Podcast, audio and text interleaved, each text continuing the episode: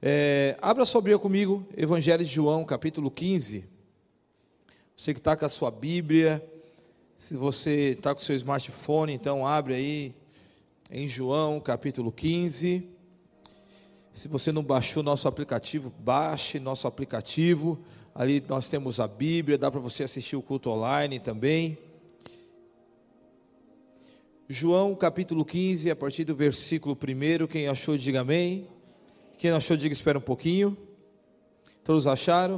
A palavra do Senhor diz assim: Eu sou a videira verdadeira e meu pai é o agricultor. Todo ramo, estando em mim, não dá fruto, ele corta, e todo que dá fruto, ele poda, para que dê mais frutos, para que dê mais frutos ainda. Vocês já estão limpos pela palavra que eu lhe tenho dado. Permaneçam em mim e eu permanecerei em. Nenhum ramo pode dar fruto por si mesmo, se não permanecer na videira. Vocês também não podem dar fruto, se não permanecer em. Eu sou a videira e vocês são os. Se alguém permanecer em mim e eu nele, ele dará muito fruto, pois sem mim vocês não podem fazer coisa alguma. Se alguém permanece em mim, será como ramo. Se alguém não permanecer em mim, será como ramo que é jogado fora e seca. Pois os ramos são apanhados e lançados no fogo e queimados. Se vocês permanecerem em mim e as minhas palavras permanecerem em vocês, pedirão tudo o que quiserem e lhes será e lhes será concedido. O meu Pai é glorificado pelo fato de vocês darem muitos frutos. Assim serão os meus discípulos. Como o Pai me amou, assim eu vos amei. Permaneçam no meu permaneça no meu se vocês me obedecerem os meus mandamentos, permanecerão no meu amor, assim como tenho obedecido os mandamentos do meu Pai e em seu amor permaneço. Tenho, tenho lhe dito essas palavras para que a minha alegria esteja em vocês e a alegria de vocês sejam completa. O meu mandamento é esse: ame uns aos outros como vos. Ninguém tem maior amor do que aquele que dá a sua vida pelos seus amigos. Vocês são os meus amigos. Vocês são os meus amigos, se fizerem o que eu ordeno. Já não chamo mais servo, porque o servo não sabe o que o seu senhor faz. Em vez disso, eu vos chamo de eu vos chamo de porque tudo o que ouvi do meu Pai, eu lhe tenho e tornei conhecido. Vocês não me escolheram, mas eu escolhi vocês para darem frutos, e os vossos frutos permaneçam, a fim de que o Pai lhe seja, a fim de que o Pai lhe conceda tudo o que pedirem em meu nome. E este é o mandamento: ame uns aos outros. Será que você pode colocar a mão próxima de alguém que está perto de você e diz: Meu irmão, é, esse é o mandamento. Amar uns aos outros. Eu preciso te amar. Então paga a coxinha no final. Vamos orar? Pai, muito obrigado pelo teu amor, pela tua graça, obrigado pela tua bondade, obrigado pelo teu cuidado, obrigado, ó Deus, por mais uma quinta-feira, Senhor. E hoje é a quinta-feira da vitória, fala conosco, quebra as cadeias, quebra os grilhões. Senhor, nós te convidamos, vem, toma o teu lugar. Todo espírito que não confessa o teu nome, que saia desse lugar agora em nome de Jesus. Cerca esse lugar com os teus anjos, que essa palavra seja regada de uma unção, a unção que cura, que liberta, que quebra jugo, ó Pai, que desfaz o laço do inimigo, do passarinheiro. Senhor, fala conosco essa noite, esse é o desejo do nosso coração. Nos colocamos à tua disposição, Espírito de Deus, enche-nos do teu Espírito e nós te louvamos para a glória do teu santo nome. Amém e amém. Você pode aplaudir a Jesus. Glória a Deus. Você pode se assentar, por gentileza. Queridos, hoje é uma quinta-feira da vitória. Quem veio buscar a sua vitória, dá um glória a Deus aí. Glória a Deus, meu irmão. Todos nós queremos uma vitória. E eu queria falar um pouco hoje como obter vitória, baseado nesse texto.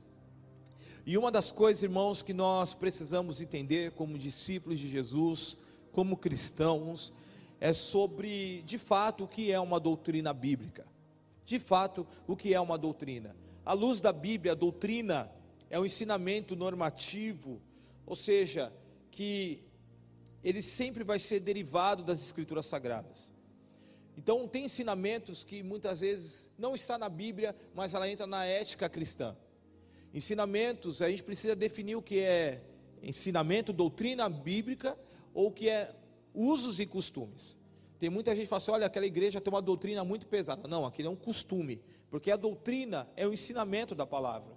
Doutrina é aquilo que deriva da palavra, é aquilo que traz ordem, é, é o que visa a prática da vida do cristão, a prática da igreja, como a igreja deve se mover, como a membresia da igreja deve se mover, como é a nossa regra de fé. Então, quando nós falamos de doutrina, doutrina é um ensinamento da palavra. E esse texto de João, capítulo 15, Jesus, ele traz o ensinamento. Ele traz uma doutrina. Jesus aqui no capítulo 15, ele nos ensina a maneira como um cristão deve se mover. A maneira como um cristão ele deve agir. A maneira como um, um cristão ele deve se comportar. Em Mateus capítulo é, do capítulo 5 ao 7 fala sobre o sermão do monte. Ali você vê um, um dos maiores sermões de Cristo, onde ele fala o que, o que o cristão deve fazer e não fazer. E aqui nesse capítulo 15, Jesus traz um novo ensinamento. Ele traz uma doutrina. E aqui nesse capítulo 15, do versículo 1, ele faz a sétima afirmação a respeito da, da declaração, quando ele fala: Eu sou. No livro de João, Jesus ele falou sete vezes que ele, eu sou, essa expressão. Ele diz que eu sou o pão da vida. Ele fala, eu sou a luz do mundo. Eu sou a porta das ovelhas. Eu sou o bom pastor. Eu sou a ressurreição e a vida. Aquele que crê em mim, ainda que esteja morto, viverá. Aleluia. Se tem alguma coisa morta aí na sua vida, se prepara que Jesus vai ressuscitar hoje aí. Ele fala: Eu sou o caminho, a verdade e a vida. Ninguém vai ao Pai se não for por mim. Ou seja, Jesus ele fala e ele afirma essa declaração eu sou, e agora, pela última vez, ele afirma: Eu sou a videira verdadeira. Ele fala sobre a importância da videira. E Jesus, aqui nesse capítulo de número 15, ele traz o ensinamento do verdadeiro cristianismo a verdadeira maneira que o cristão deve andar. E ele faz uma metáfora, dizendo, uma metáfora, perdão, falando sobre a videira. E ele mostra que de forma tão profunda que nós precisamos estar ligado nele. Porque se nós não estivermos ligado nele, nada podemos fazer. Se nós não estivermos ligados em Jesus, nada poderemos realizar. Se nós não estivermos enraizado nele, não podemos fazer nada. Jesus, irmãos, ele preza um cristianismo de unidade, amém? Será que você pode repetir comigo? Jesus, ele preza um cristianismo de unidade, sem divisão e sem falsidade. Jesus, ele preza o cristianismo de unidade a unidade de estarmos juntos, ligados nele e ligados um aos outros, sem falsidade, sem divisão. Hoje nós estamos vivendo dias que as pessoas estão na mesa, elas não estão compartilhando pão, mas estão divididas com seus pensamentos. A Bíblia diz que Tiago, ele fala: olha, vocês que têm a dupla personalidade, ou duplo ânimo, ou pensamento dividido, alinha o seu pensamento com o de Cristo. Porque hoje, infelizmente, nós vemos muitas pessoas que estão na mesa qual Jesus posta. Domingo vai ser um momento de mesa. É a ceia do Senhor. Mas nós vemos que muitos Não vê a hora de sair da mesa para trocar aquilo que é eterno por 30 moedas de prata. Não vê a hora de largar aquilo que é eterno, que é Cristo, seus ensinamentos, por coisas dessa terra. Hoje nós estamos vivendo um cristianismo que muitos dizem e afirmam estar nele, mas não estão. Porque a sua conduta não diz estar nele. Primeira carta de João diz: aquele que afirma estar nele deve andar como ele andou. Estar em Cristo é andar como ele andou. Estar em Cristo é se mover da maneira que ele se move. E se pararmos para estudar os ensinamentos de Cristo, nós vemos que está ligado, é uma das coisas que ele mais preza. Jesus preza a unidade, amém, meus irmãos? Jesus ele preza a unidade da igreja. Jesus ele preza um relacionamento com ele. Jesus ele preza essa comunhão. Jesus em seus ensinamentos ele ensina sobre o bom pastor. O bom pastor. Ele fala que o pastor, ele precisa estar junto com a ovelha. Porque pastor que fala que é pastor, não tem igreja, irmão, ele não é pastor. Hoje nós vemos muito, vimos muito pastores de internet que não tem ovelha. E por que um pastor é denominado pastor de ovelha? Porque ele cuida de um rebanho. E Jesus fala assim: tem que ter um relacionamento, pastor e ovelha, e ovelha e pastor. E eu vou falar para você: o nosso bom pastor sabe cuidar das ovelhas. E Deus ele dá habilidade também para pastores cuidar de ovelha. Tem coisas que pastor bate o olho e já conhece logo de longe, irmão. Toma até água agora. Então você vê que Jesus ele preza, ele fala que ele é o corpo, ou que nós somos, a igreja é o corpo, ele é o cabeça. Está vendo que é tudo está ligado, tudo está unido. Ele fala sobre o noivo e a noiva, Ninguém fala assim: olha, eu sou noiva, mas cadê o noivo? Não dá para você falar que é noiva se você não tem um noivo. E não dá para falar que você é um noivo se você não tem uma noiva. E Jesus fala que ele é o noivo, a igreja é a noiva. Ele fala sobre fundamentos e edifício. Não tem como você construir algo se não tiver fundamento porque o fundamento é que estrutura o edifício. O fundamento é o que estabiliza o edifício de não cair. E ele fala que ele é a pedra angular. Ele fala que ele é a pedra principal. Ele fala não tem como algo ser estrutura, estruturado ou mantido em pé se não tiver um alicerce. Então, não tem como viver um cristianismo sem unidade. Não tem como viver um cristianismo sem fundamento. Não tem como viver o evangelho sem estar ligado. E agora ele muda a imagem. Jesus ele fala que ele é a videira e nós somos o ramos. Agora ele traz outro ensinamento, ele traz uma doutrina agora. O ensinamento. Agora ele muda, ele não fala mais de edifício, de alicerce, ele não fala mais de corpo e cabeça, ele não fala de noiva e noivo não fala de pastor e ovelha, mas agora ele fala de videira e ramo.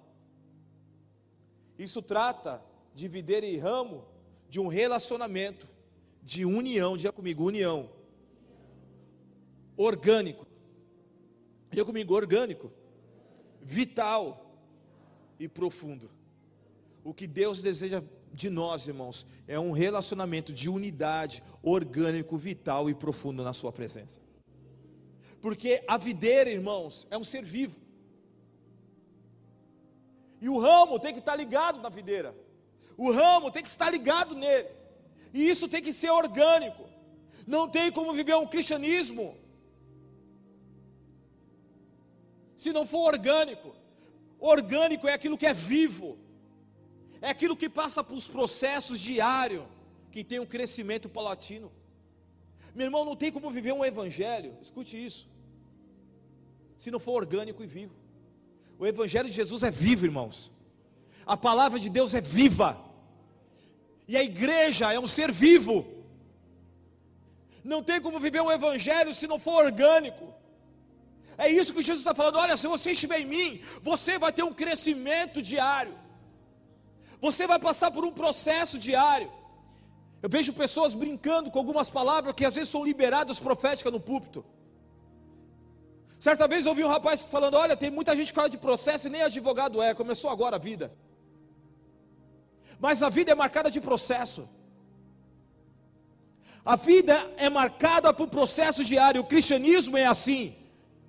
A palavra de Deus é assim. A videira, ela cresce por processos, ela passa por temporadas, ela passa pela chuva, ela passa pelo tempo, ela passa, sabe, pelo, pelo inverno, ela passa, sabe, pelo calor. Ou seja, toda a nossa vida vai passar por um processo. E um cristianismo verdadeiro, quem está ligado com Jesus, vai passar por um processo diário, mas isso vai gerar crescimento.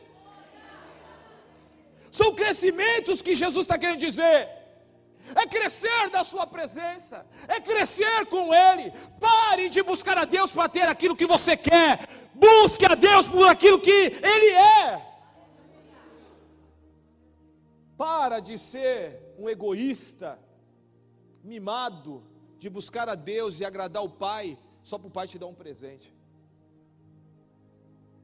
só para o Pai te dar alguma coisa. Busque a Deus por aquilo que Ele é.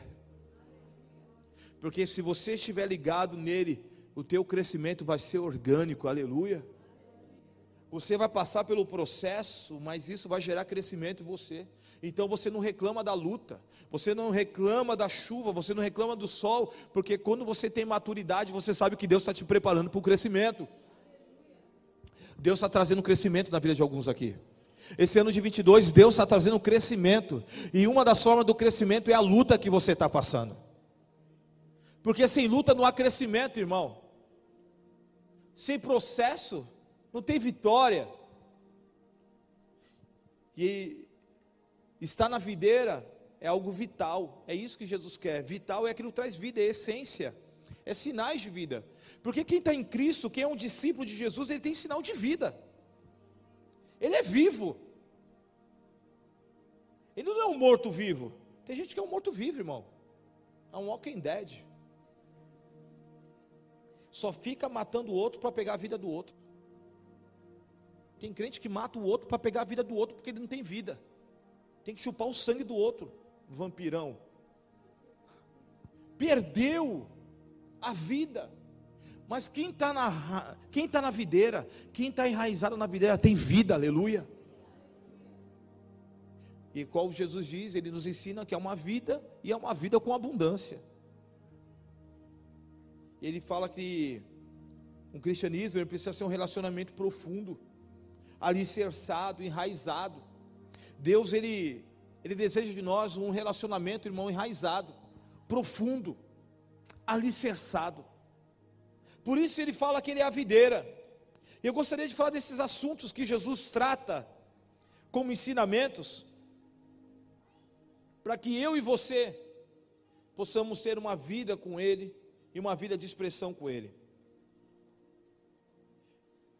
A primeira coisa, Jesus fala sobre a videira, diga comigo, videira. No Antigo Testamento, irmãos, Israel era considerado como a videira de Deus, a videira do Senhor. Porque Israel, irmãos, ela foi plantada por Deus. E uma videira pelo agricultor, nós vamos falar do agricultor. A videira ela precisa ser cuidada. Ela precisa ser protegida. Então Israel, ela sempre foi protegida por Deus. Ela foi cuidada por Deus. Quando o povo clamava, Deus socorria, amém? Quando o povo sofria, Deus ia de encontro. A Bíblia fala em Deuteronômio fala que o teu criador é o teu marido. Isaías fala sobre isso também. Aquele que, que provê. Mas Israel, irmãos, de vez ele produzir uvas boas, eles produziram uvas bravas. Uva brava, irmãos, é tipo uma praga, uma uvinha pequenininha, não serve para nada. A uva, ela serve para produzir vinho. E vinho na Bíblia é alegria. Israel não trazia alegria para Deus. A Israel, Israel, irmãos, era um povo obstinado de coração, um povo duro, um povo terrível, ao ponto que o profeta Amós, ele fala: Olha, será que Deus vai ter que te levar para o deserto para você aprender a amar Ele de novo? Será que você tem que passar pela luta, pela dificuldade para você voltar para Deus novamente? Porque você não consegue viver de forma livre. Por isso Jesus fala: Eu sou a videira verdadeira. E agora Jesus, ele, na nova aliança, Jesus fala: Eu sou a videira verdadeira. Porque Jesus foi plantado pelo Pai nessa terra. João 3,16 diz: Porque Deus tanto amou o mundo que enviou o seu filho que enviou o seu filho para todo aquele que nele crê não pereça, mas tenha vida. Ou seja, Jesus foi implantado como videira, cuidado pelo Pai, tinha provisão do Pai. Quando Jesus passou pela tentação ali no deserto, o que, que houve, irmãos? Quando ele resistiu, veio a provisão, Deus mandou um anjo com a comida, e começaram a servir. Então Jesus é a videira. E ele faz essa expressão sobre a videira. Entenda uma coisa, irmãos. Jesus, ele é a única alternativa que eu e você nós temos para ter salvação para nossa alma. Jesus é o único caminho e a verdade e a vida para a salvação em Cristo. Não tem outra salvação se não for por Jesus. E ele fala: Eu sou a videira, eu sou a peça, eu sou a videira que meu pai colocou nessa terra. E todos que estiver em mim e eu nele, ele vai agradar o Pai. O nome do Pai vai ser glorificado. E ele fala sobre o ramos. O ramo, irmãos, sozinho ele é frágil. O ramo sozinho é frágil. É infrutífero. É imprestável não serve para nada a não ser queimado. Um ramo, se ele não estiver na videira, ele é frágil, infrutífero, imprestável, não serve para nada a não ser queimado.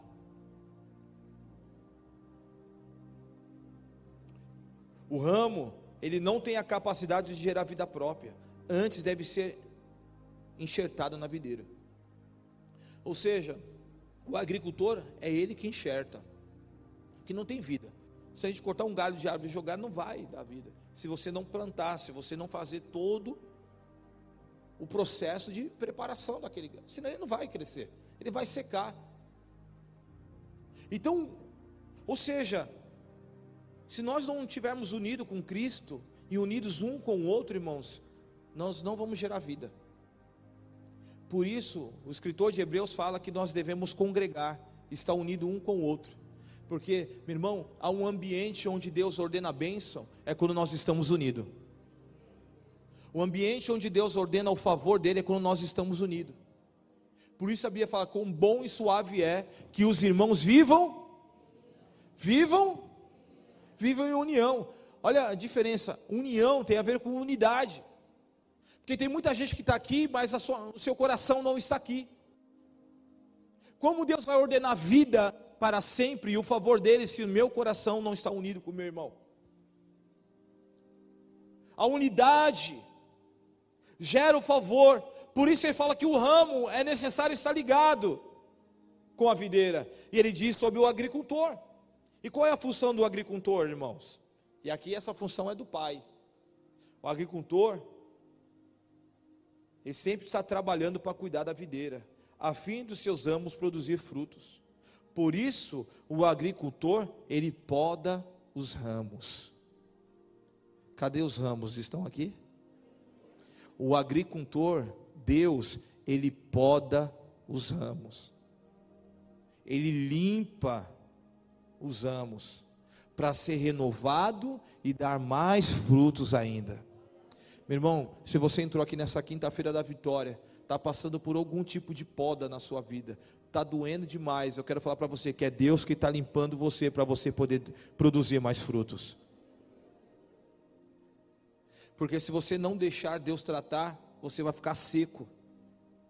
E quem, é, quem fica seco só serve para ser jogado fora. Por isso o tratamento, ele faz parte de um processo de crescimento. Será que você pode dizer para alguém mais próximo de você, o tratamento que você está vivendo faz parte de um processo de crescimento? E a quarta coisa que ele fala é o fruto. Ou seja, o propósito da videira não é produzir madeiras nobres. O propósito da videira não é produzir sombra e nem lenha, mas o processo nem, nem, de, uma, nem de um, nenhuma árvore é produzir lenha ou madeira ou qualquer outra coisa. O propósito vital de uma videira é produzir frutos. Meu irmão, Deus ele não quer que você produza sombra, Deus ele não quer que você produza lenha, Deus ele quer que você produza frutos. O propósito da videira é produzir fruto. Tem muita gente dando lenha e fala que tem lenha para queimar. Você precisa ter fruto para entregar. Jesus ele fala que o único propósito da videira é produzir frutos. William Hendrick, um estudioso do Novo Testamento, ele diz que frutos são os bons motivos, ou seja, a intenção do coração. Um dos maiores frutos do cristão é a maneira que ele se move. É a maneira que ele se move.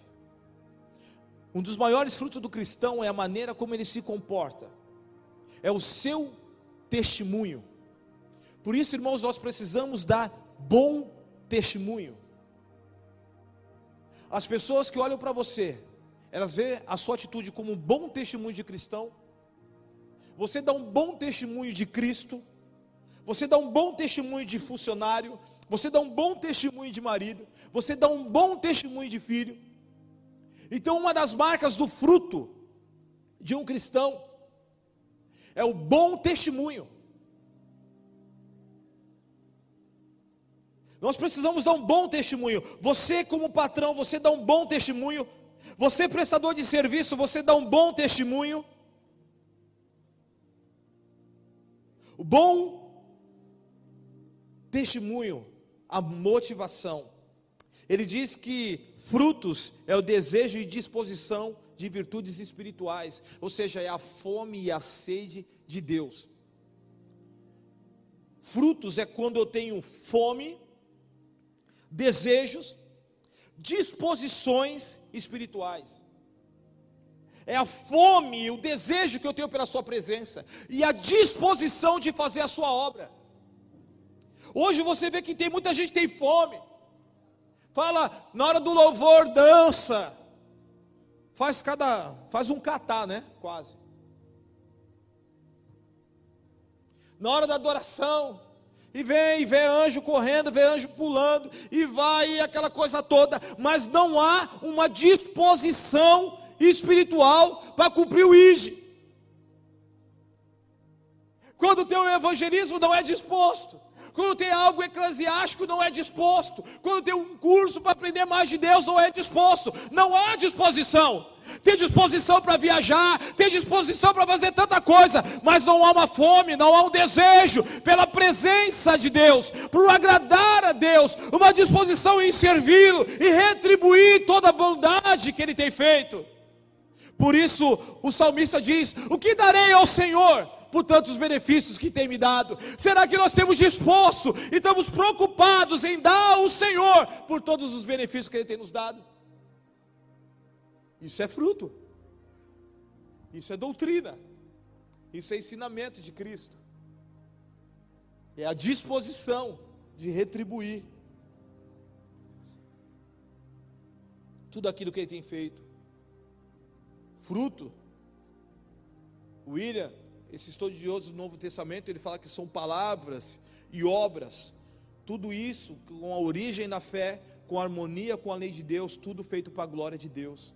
Ou seja, a minha palavra e as minhas obras, elas têm que condizer com harmonia com a obra de Deus, harmonia com a minha fé em Cristo e tudo para a glória de Deus.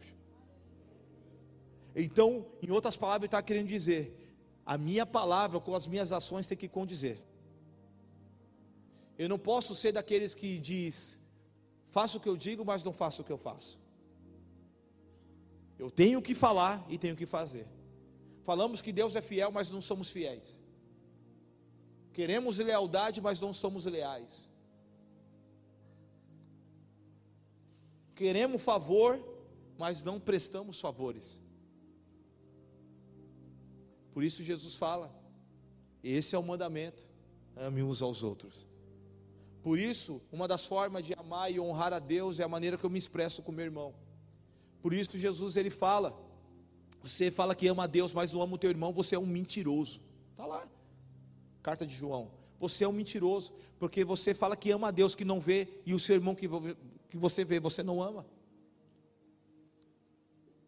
Então, tudo tem que ser feito para a glória. Será que você pode dizer comigo? Tudo tem que ser feito para a glória de Deus.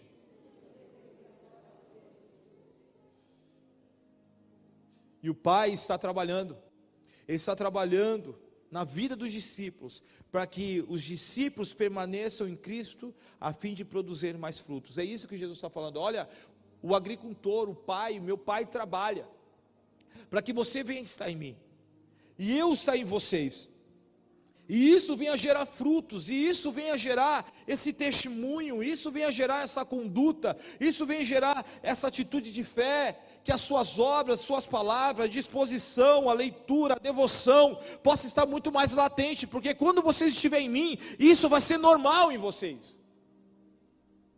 Não vai ser um peso você orar, você ler a Bíblia. Não vai ser um peso você passar uma madrugada orando. Não vai ser um peso você comprar uma Bíblia e andar com uma Bíblia debaixo do braço. Não vai ser um peso, não, não vai ser. Porque se você estiver em mim, eu e você, a sua alegria vai ser completa não vai ser peso.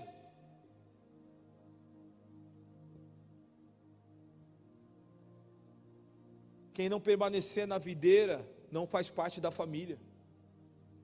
Quem não permanece em Cristo não faz parte da família, não faz parte da igreja, não faz parte do rebanho. Por isso, irmãos, estar em Cristo também está em igreja.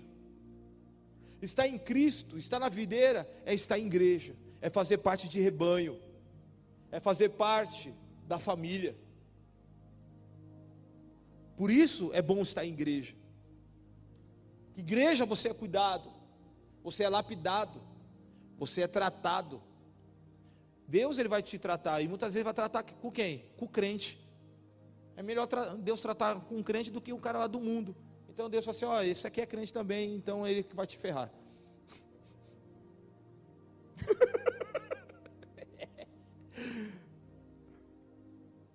Aí tu vai aprender a perdoar esse irmão que está mais perto de tu.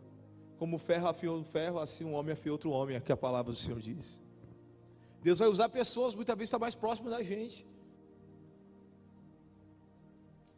Permanecer na videira é permanecer em família. Hoje nós vivemos um tempo dos desengrejados. Pessoas falam assim: ah, eu sirvo a Deus na minha casa. Vejo um culto online, faço a minha contribuição online, faço tudo online. Irmão, não dá, irmão. Não vira. Não vira. Tem que estar junto, irmão. Crente que é crente gosta de estar com não sentir cheiro. Crente que é crente, irmão. Vamos, agora vou confessar o pecado agora. Antes da vacina, antes de chegar a vacina, e aquela coisa toda, e falar que não podia encostar ninguém, e aquela coisa. Quem encostou em alguém e abraçou?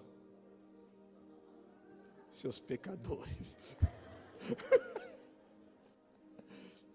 Sabe por que a gente não aguenta, irmão? Quem tem cachorrinho de estimação aqui? E fica pedindo carinho? Eles não pedem, não pedem carinho, irmão? Pede. Porque é a carência, nós precisamos estar unidos. E ele fala assim: ah, eu vou congregar online. Não dá, irmão. Tem que estar unido, tem que estar em igreja, tem que estar em família, tem que estar junto. A gente sente falta quando alguém não dá paz do Senhor para a gente, quando não cumprimenta. Por isso a gente fica magoado. Nossa, cheguei na igreja, Thaís nem falou comigo, aquela japonesa folgada. Ah, no louvor fala, olha para o irmão, agora passei do meu lado. A gente fica magoado, porque a gente quer carinho. Tá que nem o Bradock lá, que é o carinho. Cachorro miserável. Tá lá, pula no meio, fica lambendo, sai daqui, caramba. Mas quer. O resultado, se nós não estivermos unidos em igreja, em família, em rebanho, o resultado é secar, irmãos. Tem muita gente seco, até dentro da igreja, porque não faz questão de estar em família. Está na igreja, mas se sente só porque não tem desejo de sentar na mesa. Aí fala: Olha, na igreja, vou mudar de igreja, porque sabe, não estou sentindo. Não, não, faz questão. Porque se você perguntar para alguém, fala: Irmão, quero uma célula. Tem célula. Quero um lugar. Quero. Irmão.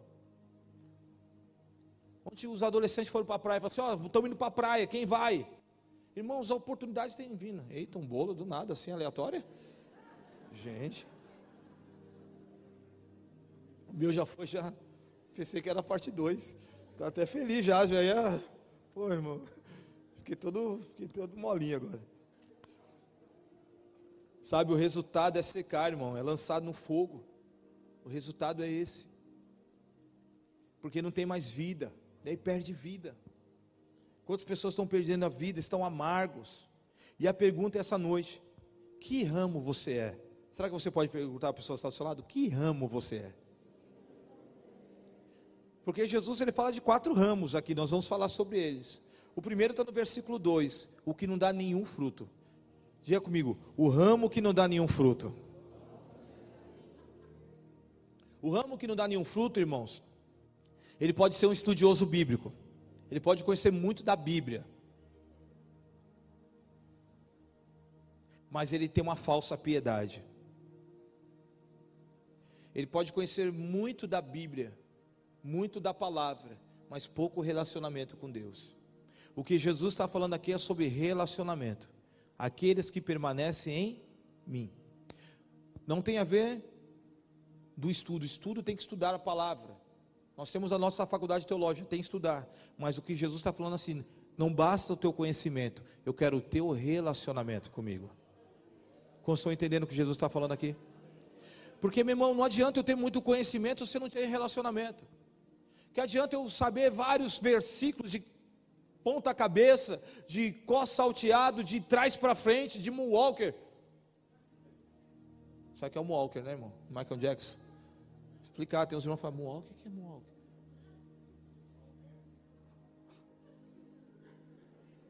Né?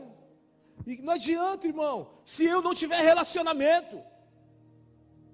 Por isso Jesus fala: não é aquilo que você faz, mas por aquilo que você se tornou. O Evangelho não é aquilo que você faz, não é pela mão, não é por tanto que você faz, mas aquilo que Cristo é em você, porque a maneira que você se torna é aquilo que você faz. Por isso Jesus fala que naquele dia muitos vão falar: Senhor, eu curei no teu nome, eu expulsei demônio, eu fiz tanta coisa. Jesus fala assim: Eu não te conheço, miserável. Eu não te conheço porque você não se tornou, você não estava em mim, você não estava fixo em mim. É uma falsa piedade, é um cristão que não é convertido, ele tem cara de crente, tem perfume de crente, tem Bíblia de crente, anda como crente, mas não é crente. Cara, isso é muito triste. É a mesma coisa do homem casado. Tem, ó, esse é casado, tem filho, tem tal, mas não é um homem casado, porque é um ser vergonha, faz tudo errado. É a mesma coisa uma mulher que fala assim: olha, aquela mulher é uma mulher casada, ela tem uma aliança. E é uma mãe, tem um filho. Mas ela não se condiz como uma boa mãe, nem como uma boa esposa, porque é uma adúltera. Não basta você ter um título, uma aparência, meu irmão, nós temos que nos tornar o que Cristo quer. Por isso a Bíblia fala: aquele que está em Cristo é uma nova criatura, as coisas velhas se passaram, e eis que tudo se faz novo. Por isso Jesus fala: permaneça em mim, porque os seus frutos serão frutos para a glória do Pai. Então, o primeiro ramo, irmãos, é o que não dá nada. Não tem desejos espirituais de agradar a Deus. Que Deus nos livre de ser esse ramo, irmão. Que Deus nos livre de ser pessoas que vivem uma vida e chegar na eternidade não é reconhecido por aquilo que viveu. Daí Jesus fala: aquele que dá fruto, no versículo 2 ele continua dizendo: aquele que dá fruto e mais fruto, Esses são aqueles que estão no processo da poda. Esses já são aqueles que têm a fome, que já têm sede, mas está na poda. A poda é o processo de limpeza. Diga comigo, limpeza. Meu irmão, às vezes a poda veio para Deus limparmos. A poda ela vem de forma, sabe, progressiva. Para que a gente venha dar frutos. Deus ele limpa aquele que tem a capacidade de ir muito mais além. Meu irmão, se Deus está limpando você, é porque Deus está falando que você pode ir muito mais além. E Deus tem a maneira correta de tratar com aqueles que o servem. Será que você pode olhar bem nos olhos do seu irmão, que nem profeta, e falar assim: Deus tem a maneira certinha para tratar com você? Rapaz, acho que o irmão ficou com medo agora, né? Ele limpa. O agricultor, o que, que ele faz? Ele limpa. Ele limpa a videira. Ele tira aquelas folhas feias, para quê? Para que o sol venha brilhar. Porque quando o sol bate no fruto, irmão, o fruto começa a tomar vitamina. Sabe o que eu quero falar para você? O sol da justiça vai brilhar na vida daqueles que servem o Senhor. Se você está dando fruto e está dando muito fruto, meu irmão, Deus está preparando, está limpando. Ele vai limpando. Ele vai cortar aquilo que não serve. As folhas quem está dando fruto, meu irmão, tem hora que Deus começa a poda, Ele começa a tirar tudo aquilo que não serve da tua vida. Ele começa a tirar amizades. Às vezes ele tira trabalho. Mas pastor, trabalho? É. Porque às vezes aquilo ali é a tua fonte de luxúria. Aí Deus fala assim: Eu vou tirar para tu aprender a confiar em mim. Porque quando você confiar em mim, eu vou te colocar num lugar maior. Por isso, irmãos, guarde isso. Disciplina é quando eu faço algo errado. Deus disciplina quando ele faz algo errado. Mas Deus poda quando eu estou fazendo certo. Se você está andando certinho, meu irmão, você está na poda. Se está errado, tu está na disciplina. Se está certo, Deus está podando para tu dar mais frutos. Se está errado, irmão, tu está no banquinho. E é melhor fazer certinho para sair do banco para poder dar mais fruto. Então, aquele que dá mais fruto, e mais fruto ainda é que Jesus está falando: olha, é aquele que deixa ser limpado para produzir. E diz aquele que dá muitos frutos. Diz assim: aqueles que dá muitos frutos. Quem quer dar muito fruto, dá um glória a Deus. Quem quer dar muitos frutos, dá um glória a Deus. Sabe, o segredo de uma vida frutífera, meu irmão, é permanecer em Cristo. Não tem outra maneira de nós tornarmos produtivos se não permanecermos em Jesus. Nesse texto de João capítulo 15, Jesus ele fala dez vezes a palavra permaneça em mim, permaneça, permaneça. Não tem outra maneira de nós não, termos uma vida frutífera se não tivermos nele. Jesus, ele é a fonte de vida. Há uma música muito antiga que a gente cantava: Jesus é alegria, euforia, todo dia. É isso aí? Jesus é o motivo da nossa alegria. Ah, essa é da antiga, hein? Com Jesus no coração a gente é feliz. Com Jesus na condição tudo é muito bom. Vai todo mundo agora. Jesus é ah, vocês sabem, né, seus crentes? Jesus é o motivo da nossa alegria. Ele é a fonte de toda alegria, irmãos. Jesus é a fonte de vida. E Jesus fala: quem permanecer nele tem a oração respondida. Acho que você não entendeu. Quem permanecer nele tem a oração respondida. Por isso a Bíblia fala: aquele que permanecer, tudo que pedir em nome do meu Pai, Ele vai conceder. Porque quando você está ligado com Ele, meu irmão, quando você está enraizado com Ele, o cerne, a vida dele passa em você, e tudo que você pedir para o Pai, Ele vai conceder. Quer ter oração respondida? Fique em Jesus. Quer ter oração respondida? Ande com Jesus. Quer estar em oração respondida? Fica ali cerçado com Cristo é estar tá nele, é estar tá alicerçado nele. Permanecer em Jesus não é opção, está no verbo imperativo, é uma ordem. Permaneçam em mim. Para a pessoa estar mais próxima de você, meu irmão, há uma ordem de você estar em Jesus. Isso é muito doido, irmão. Porque é uma ordem. Há uma ordem. Está no imperativo. Permaneça em mim. Jesus está falando: Ei, quer ser frutífero? Cola em mim. Quer que, dá, quer que dá tudo certo na tua vida? Cola em mim. Quer ter oração respondida? Cola em mim. Em outras palavras, se fosse parafraseando segundo o pastor Rogério, capítulo 2, versículo 3, jogue em mim que eu resolvo. O que Jesus está falando assim, olha, confia em mim, porque se você confiar em mim, eu vou resolver o que você precisa. Mas o que Deus quer é que nós venhamos confiar nele sem reserva. Permanecer nele, ter a vida dele. Permanecer em Jesus é obediência. Diga comigo, obediência. Porque é uma ordem, permaneça. Não tem como viver cristianismo sem obediência. Obedecer a palavra, obedecer às escrituras, obedecer a palavra do Senhor Jesus. Irmão, obediência. Como nós precisamos aprender a obedecer, irmãos? Como nós precisamos aprender a obedecer às Escrituras? Quem permanece em Jesus tem alegria, amém? Versículo 11, Jesus fala assim: para que a minha alegria seja de você e a vossa alegria seja completa. Meu irmão, alegria completa. Jesus tem uma alegria completa para você. A alegria de Jesus não é passageira. A alegria de Jesus, meu irmão, não é, não é pouquinho, não. O que Deus tem é uma alegria abundante para você. É uma alegria completa, aleluia. É completão, meu irmão. Cheião. Lembrei daquele sanduichão, né? Quando tu vai lá na, na ponta da, ali na praia, ali tu fala assim, faz um completão.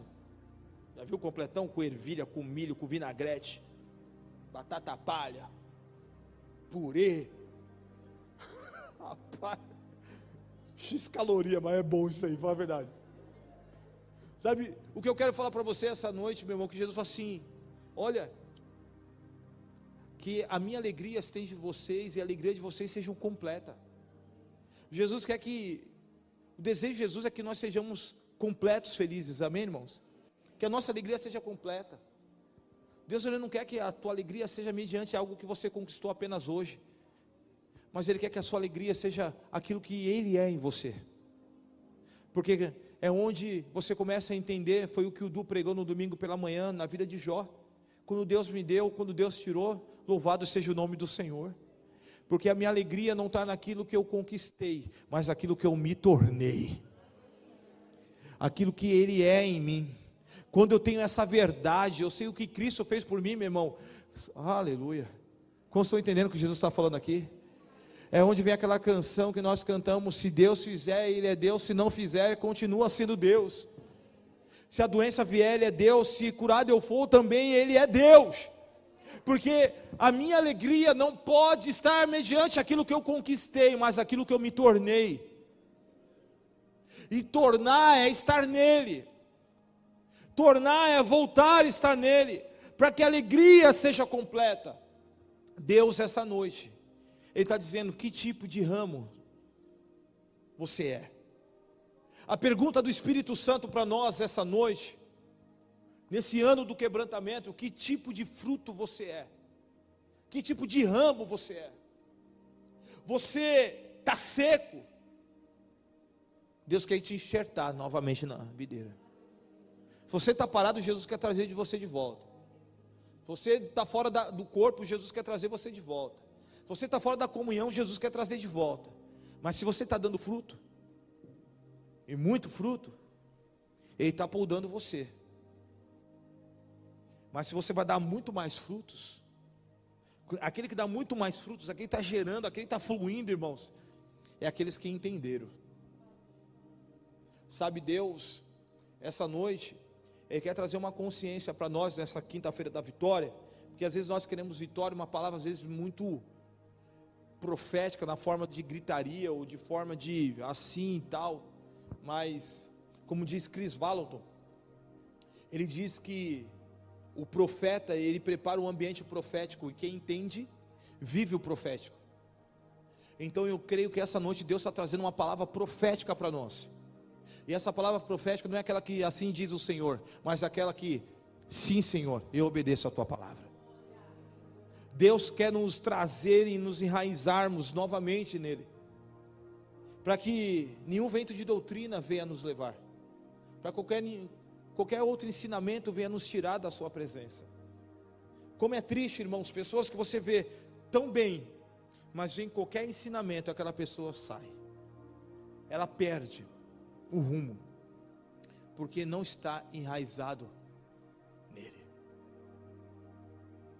Porque quem está na videira, meu irmão, pode ver o vento, o vento, mas está colado na videira. A videira brasileira aqui, você vê, ela é fininha, os ramos é fraquinho, mas aquelas de Israel, da Terra Santa, irmãos, é aquelas brutamonte. É grande. A raiz dela vai rodando toda aquela terra. Ela vai procurando água. Ela fica enraizada. Tem videiras que têm anos, anos, anos, anos milhares de anos. O que Jesus quer nos ensinar essa noite? Permaneça em mim, e a alegria de você vai ser completa. Fique em mim, que você vai ter oração respondida. Anda comigo, que você vai ter família, você vai ter amigo, você vai ter igreja. Fica comigo, que você vai estar num ambiente de comunhão. Sabe? Por isso a Bíblia fala que Deus ordena a bênção quando nós estamos unidos. E essa noite Deus está ordenando a bênção e a vida para sempre. Que Deus nos abençoe e nos guarde e que faça resplandecer o seu rosto sobre nós, que Ele tenha misericórdia de nós e nos abençoe. Amém. Fique de pé, quero orar com você.